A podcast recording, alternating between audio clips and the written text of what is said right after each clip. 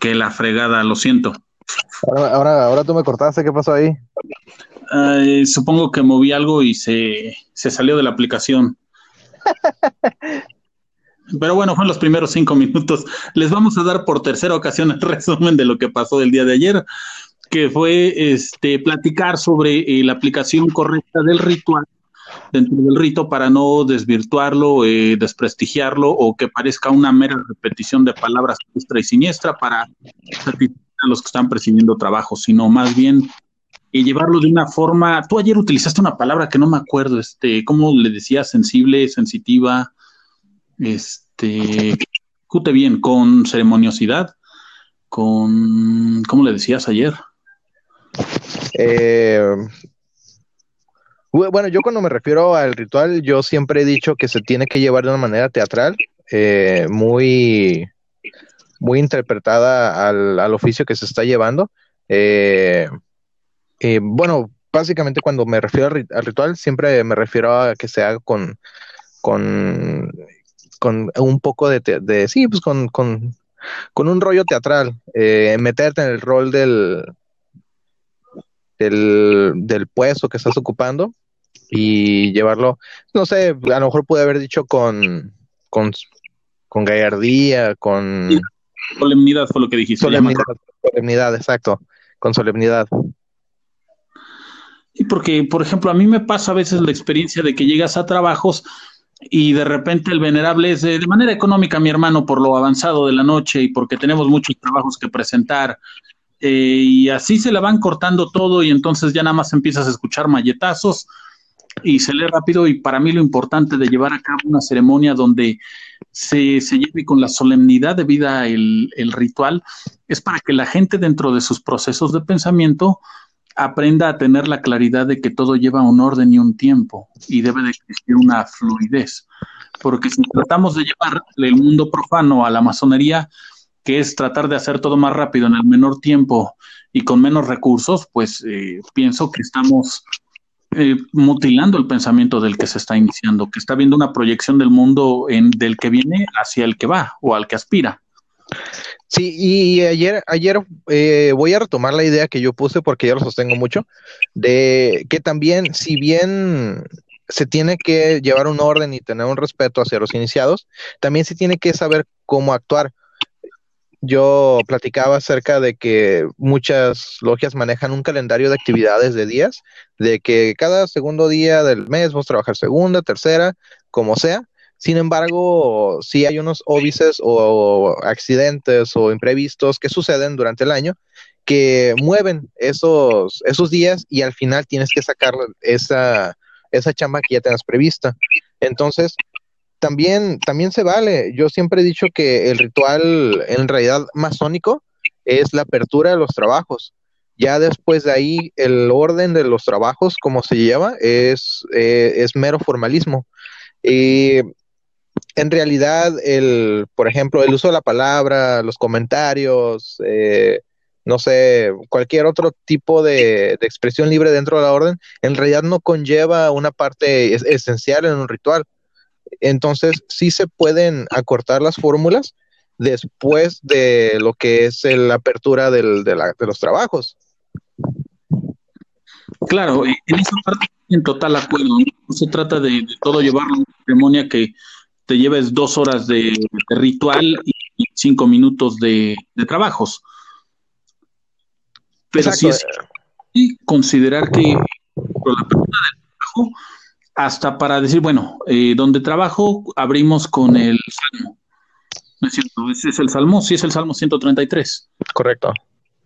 Y cuando el, el, este, el maestro de ceremonias pues lo está profiriendo, lo debe de hacer con, mucha solemnidad y dándole a entender al, al, este, al, compañero, al maestro, que estamos saliendo de un mundo físico, material, que nos arrastra hacia la vorágine de, de, hacer todo expedito y, rap, y pronto, hacia un mundo no tangible, pero que lleva un ritmo, que, que lleva un candor, una belleza, una fuerza.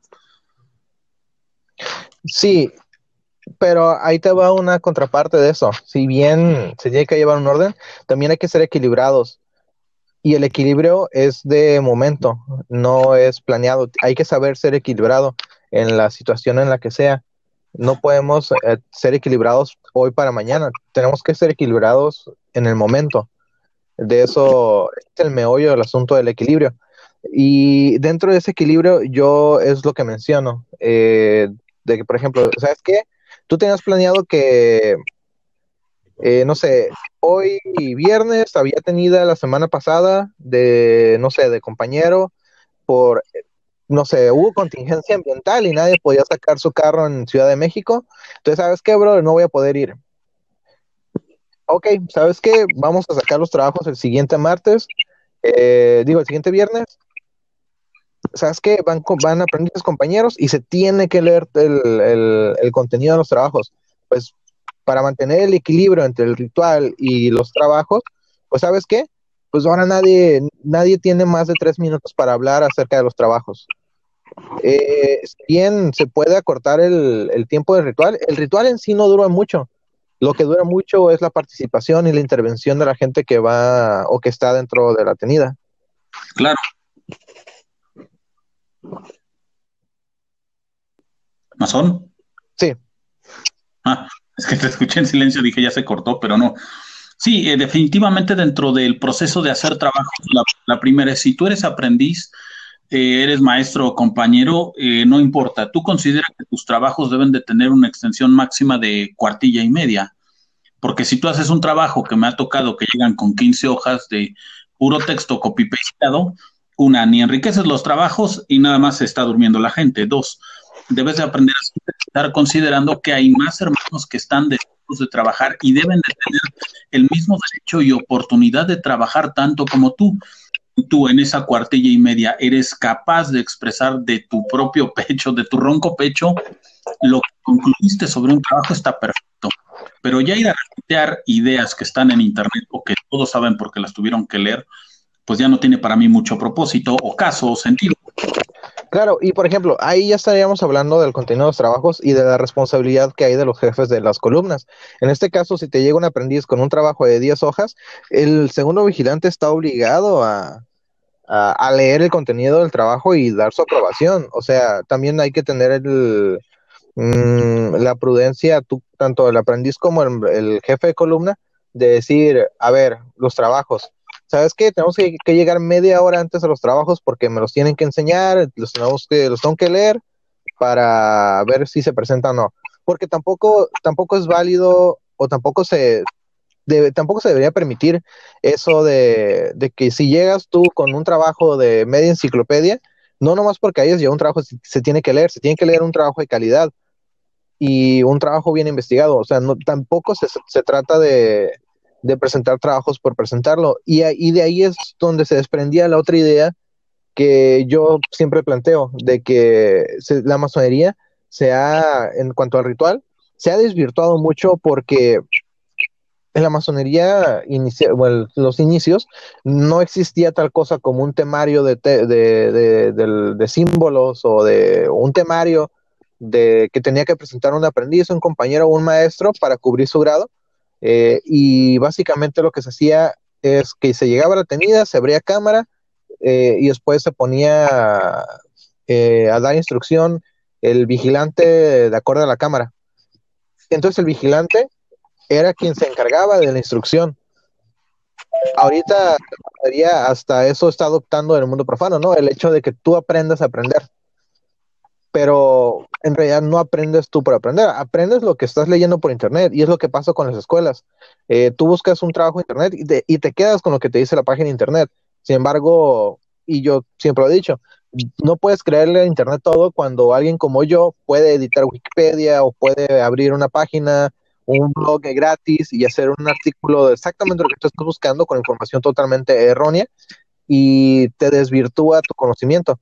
Entonces, al tener esta, este, esta sesión de instrucción del segundo vigilante, se, pues se, se, se, cumplía el objetivo de enseñar en realidad lo que era el grado dentro del ritual, porque el ritual no contempla el, el, el que se presenten trabajos.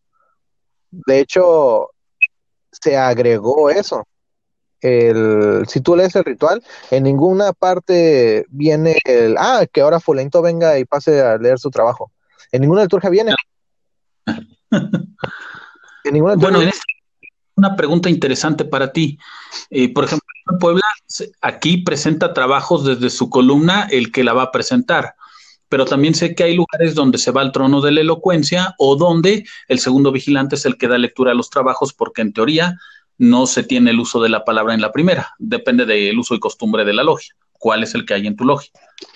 Claro, eh, yo creo que mm, nosotros manejamos, ok, es que donde yo trabajo, eh, se, ha implementado eso de el segundo vigilante, da instrucción. En realidad los aprendices llevan un trabajo después de, de la instrucción. Entonces lo que hacemos nosotros es eh, se planea con anticipación el sábado, nosotros trabajamos el sábado, eh, qué tema se va a dar. Entonces, como dice el ritual, se van de los trabajos a la recreación, en la recreación se da instrucción, entonces regresamos y ya dentro del ritual se, se, vuelve a, ahondar más en, el uso de la palabra. Eh, ahora sí, entre todos los hermanos más eh, una, una, una visión más amplia de lo que se dio en la instrucción, pero no se manejan temas como de que, ah, ahora pasa el trono de la elocuencia o, o ahí desde tu, columna o todo eso. Eh, en realidad no lo manejamos así, hemos tratado de, de hacerlo a la antigüita y manejar los tracing boards, eh, manejar más el simbolismo como... Disculpa mi ignorancia. Real que digo, sí sé el significado, pero no sé qué, sea o cómo lo utilicen. Ok, los tracing boards en la masonería, cuando comienza, no existían este, libros con temas de los 33 de aprendiz o 21 de compañero o como sea. Entonces, la masonería adecuó pinturas eh, que encerraban el simbolismo del grado. Entonces, por ejemplo, digamos, se abría en primera y se va a dar instrucción de primera, pues se sacaba la, tablita de los símbolos del primer grado y sobre esa tablita de símbolos el segundo vigilante eh, daba instrucción acerca de qué significaba cada uno de los, de los símbolos y ya la interpretación que cualquier aprendiz quisiera darle, pues se le daba, pero no, no había cabida para que los aprendices presentaran un trabajo eh, exponiendo su sentir acerca del tema. Se les daba instrucción de lo que era la masonería. ¿Por qué? Porque la masonería, al ser una institución de conocimiento, se pretende que el conocimiento se vaya siendo hereditario. En realidad no es una institución que pretenda que tú aprendas de lo que hay escrito en Internet, eh, de lo que había escrito en estos momentos. es una institución que pretende que tú, ah, que tú entiendas y comprendas lo que se está haciendo allá adentro. Entonces, lo que se hace allá adentro se tenía que compartir de boca a oído y era de esa manera en la que se iba transmitiendo el conocimiento. Lamentablemente se fueron escribiendo liturgias, se fueron publicando libros, se fueron, se fue abriendo la masonería por masones que en cierta manera estaban resentidos con la orden, porque los primeros libros que salieron de la masonería fueron por masones que desertaron de las filas y dijeron, voy a hacer un libro como Satanás y compañía, yo, yo fui masón, este, el libro negro de la masonería. Entonces, lamentablemente se fue desvirtuando el cómo se transmitía el conocimiento de logia de masón a masón y por la no sé si fue por pragmatismo, por sí, pues por, pragmatismo, este el escribir liturgias que ya trajeran digeridos el símbolo que tú necesitabas ver en el grado. Eh, claro, entonces, eh, por ejemplo, en la actualidad, cuando menos donde estoy trabajando en muchos lugares, hay un día para la docencia, que es donde eh, vendrías, este, que es donde tú hablas del simbolismo, donde haces tu trabajo, para que además también lo revise tu vigilante y tú lo puedas presentar únicamente para que los maestros, pues que evidentemente no están de más compañeros, eh, puedan escuchar el trabajo. Se pudiera manejar así. Sí, porque finalmente es enriquecer lo que ya hiciste. Hay un día de docencia y hay un día de detenida. Sí, Sin embargo, eh, yo, yo considero que es muy difícil tener como varios días de masonería a la semana. Si bien es bien, es muy sabido que si cuando tienen uno a la semana, eh, hay gente que le da hueva o tienen asuntos profanos que impiden la asistencia a la masonería, eh, yo creo que solamente cuando tú agarras un amor por la masonería, por lo que estás haciendo ahí adentro, es cuando en realidad tú dices, ¿sabes qué? Sí puedo sacrificar o dar más tiempo del que la masonería me requiere un día a la semana. Solamente generando un compromiso eh, fundamentado en amor a la orden, se puede llegar a hacer eso. Si no, hay gente, por ejemplo, trabajar los sábados. Güey, qué hueva trabajar los sábados, mucha gente dice, porque es mi día de descanso, porque, ah, ¿sabes qué? No sé, hay fiestas, tengo que ir a, tengo que ir a pistear, tengo que, tengo unos 15 años, o no sé, hay la excusa, excusas hay muchas. Sin embargo, hemos, hemos visto que somos un cuadro que está comprometido con la orden y llueva, truene, este, haya manifestaciones, venga el peje, eh, lo que sea, ahí está la gente. Entonces, sí va muy de la mano el, el amor hacia la orden con todos estos problemitas que estamos viendo, que desde el que no se respete el ritual, porque no se tiene el amor hacia lo que se está haciendo ritualísticamente, hasta no tienes amor por lo que tú quieres darle a la masonería. Porque el aprendiz, si tuviera amor hacia la orden, seguro que se esfuerza por presentar un trabajo que no es de 15 cuartillas, se esfuerza por presentar un trabajo que trascienda hacia la conciencia de los hermanos y que permee en la vida de este aprendiz dentro y fuera de la orden, que es el objetivo. No solo estoy totalmente de acuerdo contigo, sino además pienso lo siguiente, cuando eh, nos iniciamos, pues traemos eh, el pensamiento de, del mundo exterior y por lo tanto, pues estamos esperando repetir un patrón predeterminado por la sociedad y solamente uno cree que se está iniciando para tener una, una medallita más que colgarse en la vida para decir, ah, bueno, yo tengo trabajo, pero además soy masón. Pero mi pensamiento actual con base en ciertas lecturas que he tenido, pues es una, tú dejas de, eh, como masón, bueno, yo pienso o yo en la actualidad vivo con, con los días como para mí es tan importante un lunes como un domingo. No estoy esperando a que llegue el viernes para ir a logia o que sea lunes para ir a logia. Si, por ejemplo, la semana pasada que me tocó ir a visitar a los ajefs, pues fue en domingo. Y hay hermanos que a veces me toca ir a verlos en, en sábado. O también, si tú ya te vas hacia los filosóficos, te puede tocar ir lunes, miércoles y viernes, porque te lo va demandando. Y además, si te metes en Nueva York, pues ahí te vas otro, otro día más a la semana.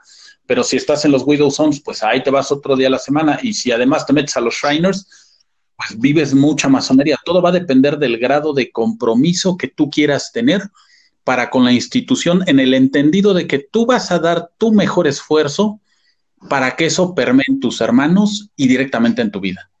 Sí. Porque no es invirtiendo tiempo en la masonería para repetir un modelo de conducta que tienes afuera, porque no vas a crecer, no vas a progresar, no vas a avanzar, vas a seguir eh, siendo exactamente la misma persona porque estás esperando que la vida cambie con las mismas fórmulas y así no funciona la masonería.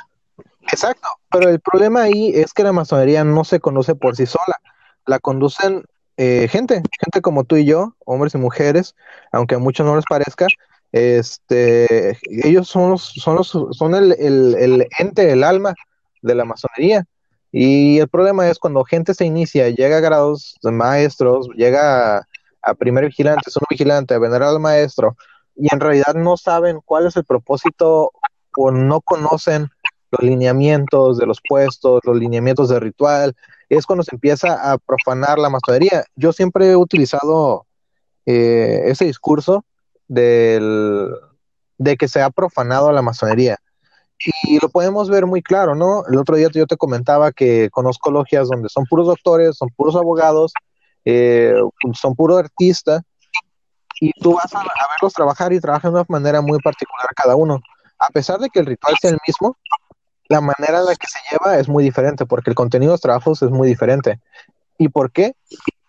Porque se permite, se da cabida a que haya una subjetividad, una relatividad en cuanto a lo que se hace dentro de la masonería. Si bien la masonería, muchos dicen que es universal, es válido. muy, muy, muy válido. Pero si tú ya tienes un sistema de enseñanza de lo que encierra el grado, los temas que tienes que ver del grado, porque te lo indica un, un ritual de 300 años, no un libro de, de Díaz Carballo o de Terrones, eh, tú te vas sobre eso, tú te vas sobre lo que viene haciendo 300 años la masonería y lo adaptas a tus tiempos. Porque la masonería trabajaba para otros fines hace 200 años, hace 100 años, pues hoy se tiene que buscar para qué sirve la masonería. Y eso sería otro tema, ¿no? El para qué sirve la masonería hoy en día. Porque... Claro. Pues, eh, eh, ya sería otro tema, ¿no? Pero a lo que iba es con eso, ¿no? De que como no se tiene un amor en realidad genuino hacia la tradición de la orden, se trata de dejar como la marquita o el yo hice esto, el yo creo que se debe hacer así. Entonces, si un hermano es reconocido o es apreciado o es respetado en el mundo profano, es muy seguro que dentro de la orden, a pesar de que hay un estandarte de igualdad, este ejerza un, un poder ideológico sobre los demás. Entonces, los demás, al no conocer el ritual y los lineamientos de ritual, o el ritual que encierra cada puesto, el ceremonial, las reglas, todo lo que mantiene el orden dentro de la, masonería, al momento de no conocerse eso, se permita, se da cabida a que alguien pueda ser un tirano con el conocimiento. ¿Qué pasa con los paz masters y venerables y maestros que nomás porque traen una bandita que ni siquiera debería existir, este pueda callar al aprendiz. Y el aprendiz, si, si tú llegas con, si, si, un aprendiz llega y te dice, oye, oye maestro, en el ritual dice esto, te aseguro que no, el 97% de las veces el maestro va a decir, sí, pero aquí es uso y costumbre que se hace de esta manera. ¿A qué se traduce eso? Es, sí, ahí dice eso, pero por mis huevos se, se va a hacer así. No me lo cuestiones, pero así se va a hacer. Claro, como, eh, mira, me tocó ir a, ver este, a, una tenida con los ajeves y algo aprendí con ellos cuando llevaban a cabo su, ritual es que el maestro ahí es un invitado que solo está garantizando que se lleve a cabo la correcta ejecución de lo que tiene su prontuario. Que, por ejemplo, un past master o un venerable maestro, pues debe de tener claridad en que su nivel de compromiso al servicio de los que están, eh, este, nos preceden, pues es todavía más alto, no es eh, una banda para delinquir ni para decir yo estoy por encima de, de ti. Es, es, una tontería considerar que eso es una banda de past master. Y me, por supuesto que a mí también me ha tocado el momento en el que llega un past master y, y quiere estar en Oriente y que el venerable le, le dé el mallete de manera simbólica. Dices, pues, ¿por qué demonios? No sea, tú, tú quién eres exactamente como para, para pedir o exigir que se te tenga un, un este, eh, ¿cómo se dice? Una concesión de esa índole si no te conocemos. Al final yo hoy entiendo que a la gente que le profiero respeto dentro de la institución, independientemente de que sea mi hermano, pues es porque con, su, con sus palabras y con sus acciones me ha demostrado que es digno de ese respeto.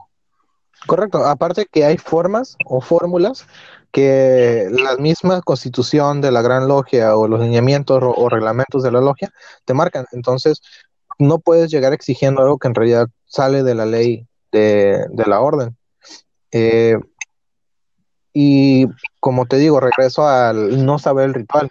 Si supiéramos el ritual, eh, te aseguro que no, ni siquiera existieran los Past Masters.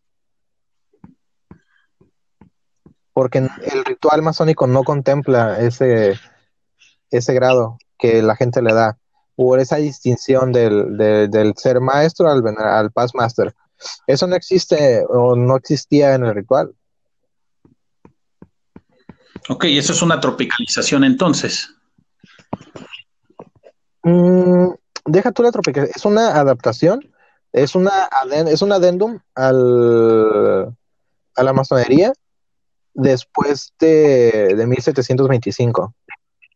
Porque la, la, constitución original de Anderson te contempla nada más tres grados y no se menciona a lo que es el Pass Master. Ya después las adenas de 1780 y algo, de 1800, ya contemplan el rollo este del Pass Master. Sin embargo, es como tú dices, debe de ser un, un, un ente observador de que se maneje bien la práctica del ritual. Básicamente es eso. Y está bien chingón lo de los AJEF, porque ellos, a diferencia de la masonería, manejan solamente un libro, que es el libro único del ritual, que también se maman porque hacen chingo de cosas en las iniciaciones que no van, ¿no? Pero también la masonería. Entonces, de ahí regresamos a, al no respetar el ritual como es. La gente piensa que al ritual le hace falta, que le tienen que quitar. El ritual, el ritual ya estaba hecho y así se debió haber quedado. Pero nos encanta el mame a tal punto de que, por ejemplo, el otro día estaba platicando con un hermano que pertenece a la, al rito, rito nacional independiente y que ellos el año pasado lograron quitar la, imagen del diácono. El diácono es un puesto dentro de la orden que es súper importante porque la, la, masonería original no contempla un maestro de ceremonias. Eh, de hecho, las ceremonias actuales, si tú observas el monitor de ritual de la, masonería inglesa o americana de Estados Unidos y Canadá, no manejan un orador y a un maestro de ceremonias. Todos los hacen los, todo lo hacen los diáconos o los, o los expertos, eh, que son los que se encargan de llevar el ritual a la ceremonia y otras figuras no existen.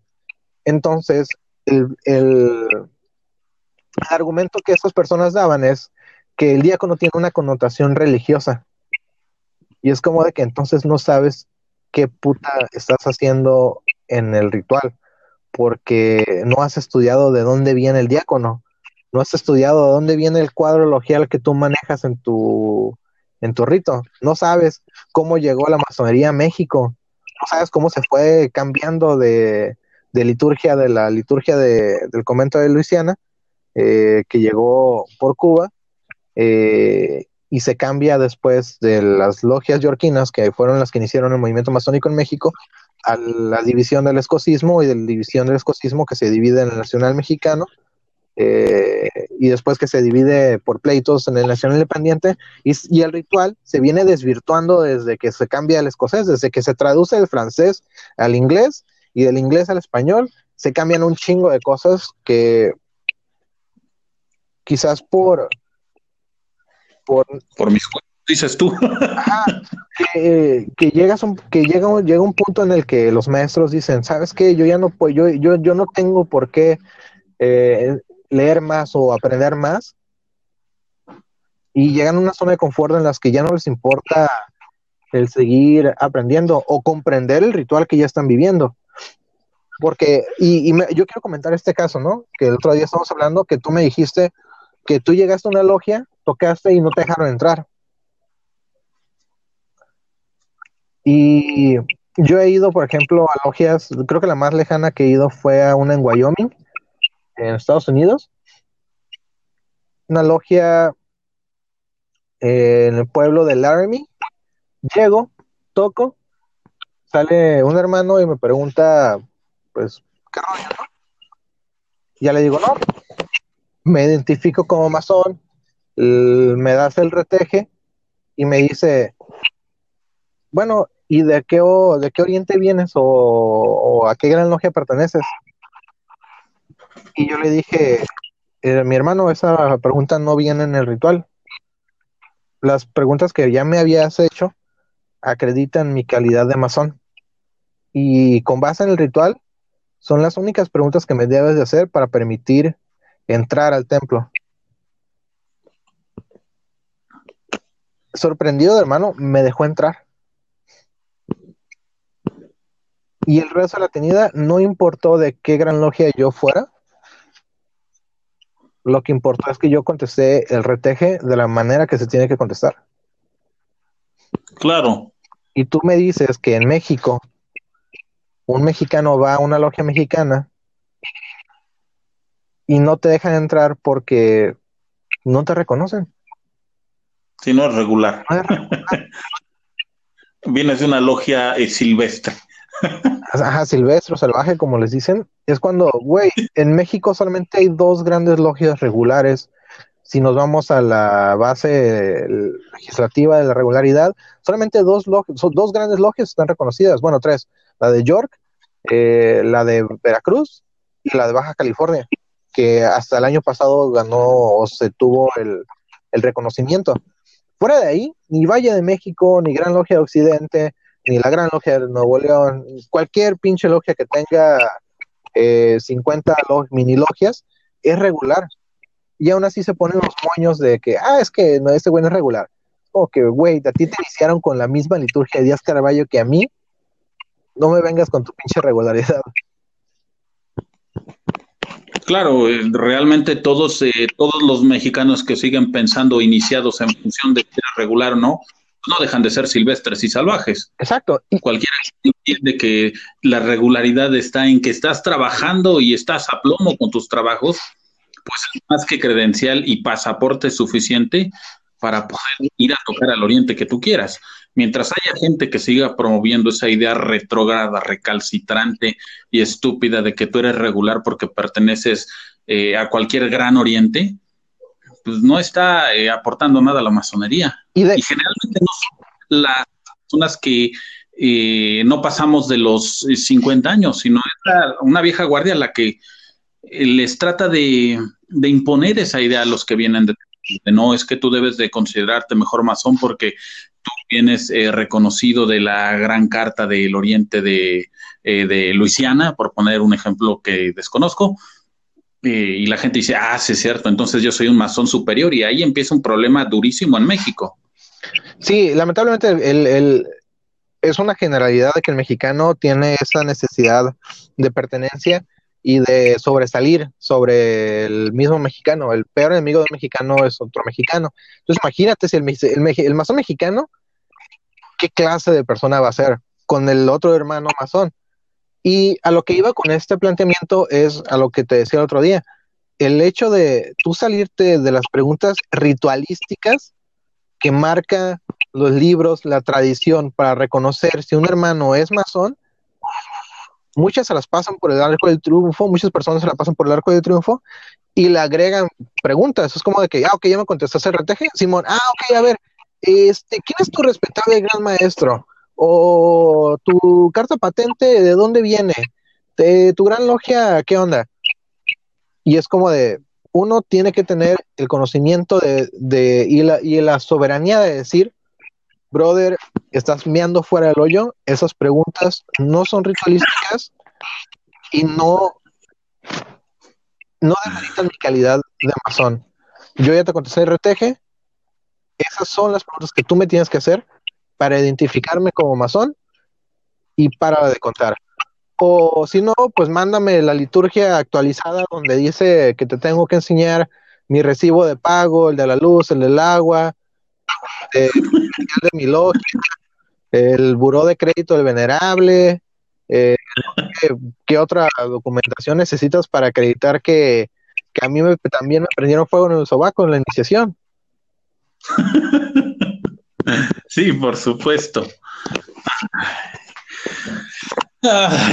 Pues sí, desafortunadamente tenemos ese tipo de malos usos y malas costumbres que, que, de una u otra manera escinden, pero para aquellos que no se han iniciado, que quieren iniciarse o que ya están iniciados, tomen esta, charla como una oportunidad, una, la primero de investigar cuál es la liturgia que ustedes están llevando, si es la única y si hay otras, estudienla.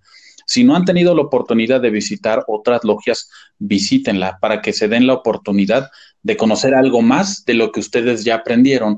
Y tres, si encuentran a otro hermano y se reconoce conforme a nuestros antiguos usos y costumbres, pues eviten hacer una pregunta no solo fuera del ritual, sino que denotaría que ustedes tienen un falso sentimiento de superioridad como cuál es tu gran oriente o quién reconoce tu carta patente, porque si basamos la masonería de México en cuáles son las cartas patentes o quién te reconoce a nivel internacional, pues estamos seguimos promoviendo una masonería este, estéril, una masonería de sentirse superior a o creerse mayor que.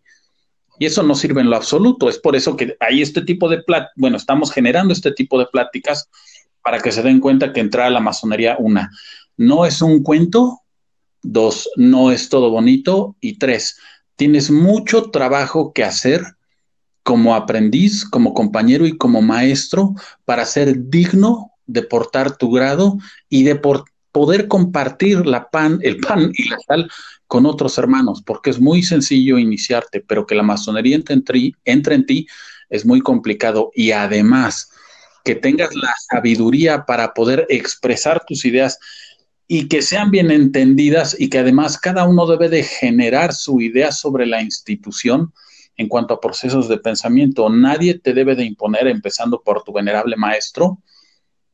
Nadie se convierte en una vaca sagrada, ni mucho menos en un líder espiritual. La cuestión del venerable maestro solo es de recordarte cómo se llevan los, los trabajos de la y de que tú te hagas responsable de tu vida, de tus acciones, de tus pensamientos y sobre todo que dejes de estar esperando que alguien resuelva tu vida porque ese es el pensamiento de mexicano. ¿Quién me va a dar la fórmula correcta para que mi vida funcione bien? Y pienso que no es así. ¿Qué te gustaría a ti compartirle a la gente que nos está escuchando o nos va a escuchar?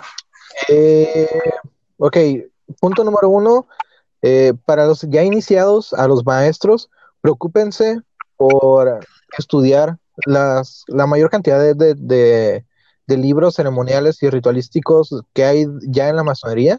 Hay que ir al origen y no para ver en qué nos estamos equivocando, sino en qué punto concatenan todos los libros, porque en los puntos que, que concatenan tenemos la base fundamental del, del ritual. Y a lo demás podemos ver qué es por añadidura, qué es por uso y costumbre, y podemos darnos cuenta qué se necesita y qué no qué pretendía la masonería en ese momento y qué no. Esa es una.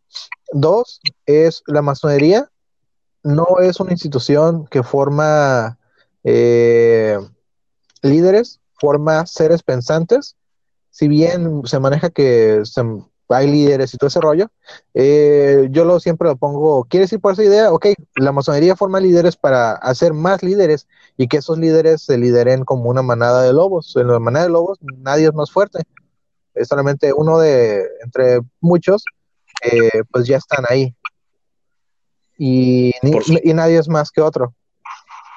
¿Qué otra cosa? Punto número tres. Eh, los compañeros. Exijan, exijan.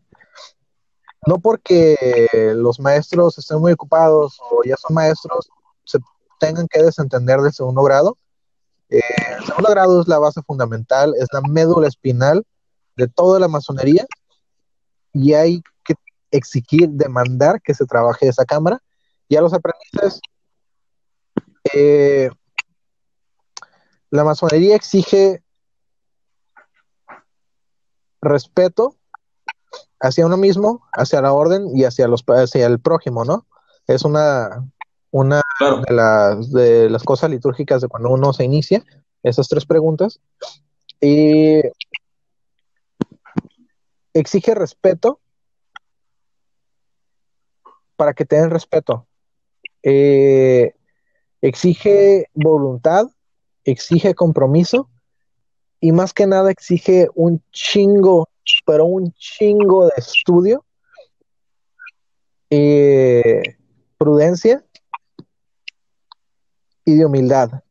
Lo de la humildad va para los tres grados azules, para 4, 14, 18, 15, 18, este, el 30, el 32, el 33.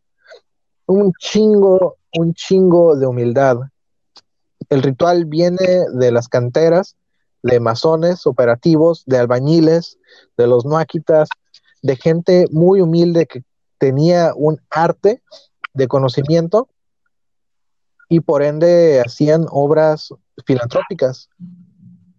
No había una pretensión más elevada que no fuera el amor a hacer el bien, solamente por hacer el bien. Y si comprendemos en realidad lo que estamos haciendo con el ritual, con las ceremonias, que cabe también mencionar que las ceremonias pues no son, no son novatadas, ¿no? Son ceremoniales eh, muy solemnes, muy teatrales y que se tienen que tratar como tal. Y lo último es, hay que amar lo que hacemos, no nada más en la masonería. Si uno se inicia por curiosidad, eh, también lo demás, se comienza por curiosidad. Uno empieza, digamos, un, maestro, ¿no? Le da curiosidad, o alguien, un docente que quiere estudiar pedagogía. Tiene curiosidad, le llama la atención, estudia, se dedica y le nace un amor por la pedagogía. Ese maestro va a ser un excelente maestro. Un arquitecto que, le, que tenga esa curiosidad por aprender el oficio de la arquitectura, va a estudiar y cuando empiece a hacer, va a tener el amor por, lo que está haciendo. Igual es la masonería, la masonería es como cualquier otra cosa. Eh, puede ser un hobby, puede ser un club, puede ser lo que tú quieras. Sin embargo, si lo haces con amor, un amor desinteresado, la masonería te va a dar las herramientas para que tú seas una persona excelente y esa persona excelente va a ser excelente con los demás y es ahí el parteaguas en donde la masonería hace la diferencia entre un iniciado y alguien no iniciado. Claro. Si tu puerto es la curiosidad, que más bien, si tu bandera es la curiosidad, tu puerto sea el conocimiento, porque por supuesto que en muchas ocasiones estamos acercándonos mucho por curiosidad pero debemos de, meter en cuerpo, sangre y alma eh, nuestro nivel de estudio, porque desafortunadamente una, tiene razón, debemos, no, me gustaría que se lo tocáramos en otro podcast sobre eh, lo que dice la liturgia, ¿no? De lo sublime a lo ridículo media un solo paso. Y ciertamente en muchas de las iniciaciones actuales, sin importar el, este, el, el gran oriente o el oriente o la logia, ya estamos cayendo mucho en lo ridículo, porque no nos damos cuenta de que no es una novatada, es una iniciación, es un proceso sublime para el que lo está llevando a cabo. Claro, solamente el York, este sí maneja una iniciación muy, muy solemne, pero porque es muy diferente a la escocés y no da, y no da cabida a, ese tipo de, de, barbaries que se llevan en un pre-iniciación. eh, entonces, ahí ahora sí que el ritual te impide ese tipo de barbaries. Claro, porque ahí no han mutilado nada y está literalmente, este, viene de, no me acuerdo dónde viene el rito York, pero sí recuerdo que la constitución de aquí de York y los trabajos de York pues tienen que estar aprobados de manera internacional, no es que alguien diga, ah, pues hoy vamos a tropicalizar la liturgia para México, para el estado de Puebla y ahí les va. Si no es no, por ahí existe contacto directo con los fundadores y padres del rito York. Exacto, como rito de emulación, el rito de, eh, eh, emulación maneja su propia liturgia y ellos te dan la liturgia cada que levantas columnas. Eh, y así se maneja en muchos otros rituales, digo, muchos otros ritos. Sin embargo, pues ya sabemos que se nos hace bien fácil el agarrar una liturgia de que, que vendían en la librería 5 por 200 pesos y por aprovechar la, la ganga compramos cualquier cosa y con esa levantamos columnas o hay logias que imprimen la primera liturgia que vieron en internet que más o menos a ojo de buen cubero decían pues va y con eso se van.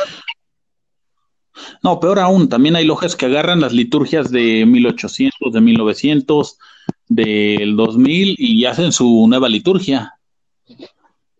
Sí, también. Y pues porque no hay alguien que esté regulando de manera internacional la unidad de una liturgia para que en cuanto nos vayamos a trabajar a otro lado, pues todos hablemos el mismo lenguaje, ¿no? Porque aquí no. Aquí cada quien habla su lenguaje y como mejor le da a entender. Efectivamente, somos eh, silvestres, campiranos y salvajes al mismo tiempo. Y aún así, fíjate que en, las logias como la Gran Logia Española o la Gran Logia de Inglaterra, dentro de sus, de sus logias, sí se manejan muchos rituales. De hecho, hay logias que son multiritualísticas. Eh, sin embargo, cuando se juntan para grandes tenidas, se maneja un solo ritual, que puede ser el escocés rectificado eh, o el escocés, pero siempre se maneja uno en grandes tenidas. Sin embargo, las demás logias pueden, pueden practicar el rito de emulación, el rito este, de York, el rito escocés, pero al momento de todos unirse, todas hablan el mismo idioma y todas están de acuerdo en hablar el mismo idioma que es mucho en parte lo que no se, el orgullo mexicano no permite que sea aquí, porque es como de, ah, es que en mi logia tenemos este uso de costumbre, y creemos que los usos y costumbres van más allá de lo que el ritual dice. Claro, no, no es así. tu, tu, uso y costumbre debe estar hasta regulado por un, gran oriente. Porque si no, cada quien hace lo que se le da la gana y es lo que actualmente pasa. Cada quien hace lo que se le da la gana. Sí, para empezar, los, los, usos, los usos y costumbres no deberían de existir. Así, punto. Porque ninguna constitución previa a, a una modernización eh, tropical o como le quieras llamar a la masonería, nada dice usos y costumbres antes de eso. De hecho, el uso y costumbre era el ritual. Cuando, cuando la masonería antigua dice por los antiguos usos y costumbres, se refería al ritual que seguimos. Ok, se malentendió, se malinterpretó. Sí. Por supuesto, pues creo que todos, todos iniciados y no iniciados tenemos un trabajo enorme que hacer.